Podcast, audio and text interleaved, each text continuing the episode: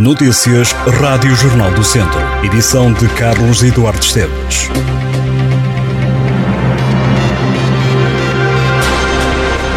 Muito futebol para acompanhar este domingo no Campeonato de Portugal. Três equipas do distrito entram em ação. Na Série C, o Mortágua recebe o Sertanense. Na Série B, o Rezende joga em casa contra o Machico, enquanto o Castro Daire joga fora contra o Valadares Gaia. Os três jogos têm início às 3 da tarde. Na divisão de honra, os jogos começam também às 3 da tarde. Grupo Norte, Sátão, Lamelas, Piães, Nespereira, Paivense, Moimenta da Beira, Carvalhais, Ferreira Daves e Sinfães, Lamego. Grupo Sul, Penalva do Castelo, Roriz, Mangual de Santa Combadense, Molelos, Canas Senhorim e Lusitano Oliveira de Frades e Voselenses, Nelas. Na primeira distrital, Grupo Norte, Vila Maiorense, Arcos, Alvite, Boaças e Tarouquense, Parada.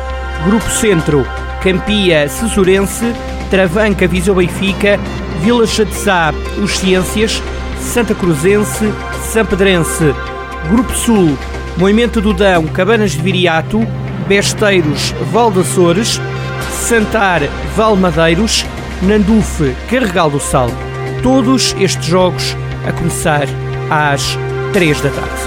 A plataforma Já Marchavas promove este domingo aquela que vai ser a quinta edição da Marcha de Viseu pelos Direitos LGBTQIA+, sob o mote Um Movimento em Marcha. A concentração está marcada para o Parque de Merendas do Fontelo. Vão estar presentes várias organizações e realizar-se uma oficina de cartazes. O Festival Vista Curta, promovido pelo Cineclube de Viseu, arranca esta terça-feira e vai decorrer até sábado, a estreia nacional do filme Supernatural, de Jorge Jacome, uma competição de curtas-metragens e encontros com realizadores e exposições marca o programa do evento. O Teatro Viriato, o Instituto Português do Desporto e Juventude, a Quinta da Cruz Centro de Arte Contemporânea e o Carmo 81 vão acolher as várias iniciativas do Vista Curta. A companhia Paulo Ribeiro leva ao palco do Teatro Viriato em Viseu na próxima terça-feira o espetáculo de dança Ceci n'est pas un film. A peça com direção e coreografia de Paulo Ribeiro tem apresentação marcada para as nove da noite. Quarta-feira, em Viseu, duas iniciativas de homenagem ao cantor e compositor brasileiro Chico Buarque.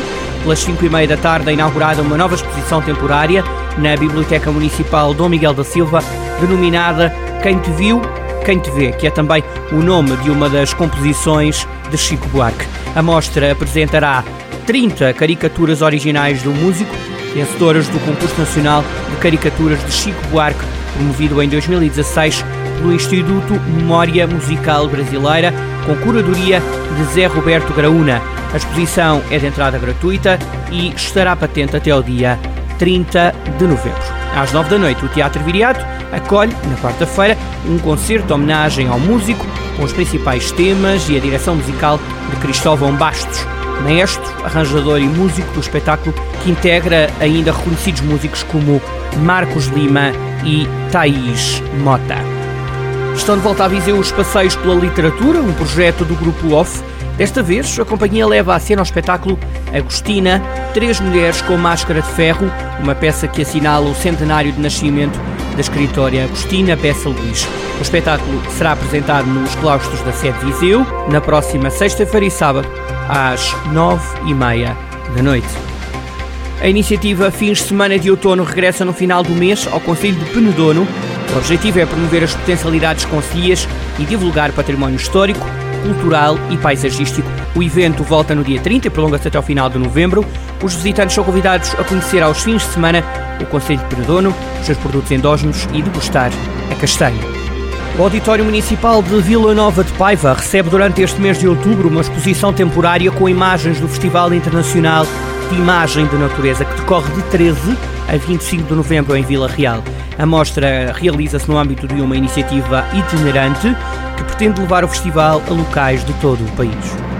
Em Mortágua, a Biblioteca Municipal Branquinho da Fonseca tem as inscrições abertas para o projeto Academia Saber Mais, que parte da ideia de que os mais velhos não têm de ser ocupados ou entretidos, mas sim valorizados, desafiados e reconhecidos.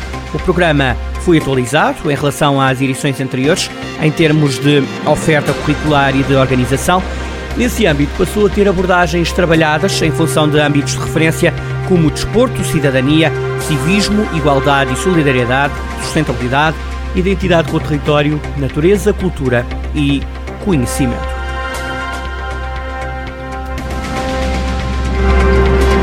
Estas e outras notícias em jornaldocentro.pt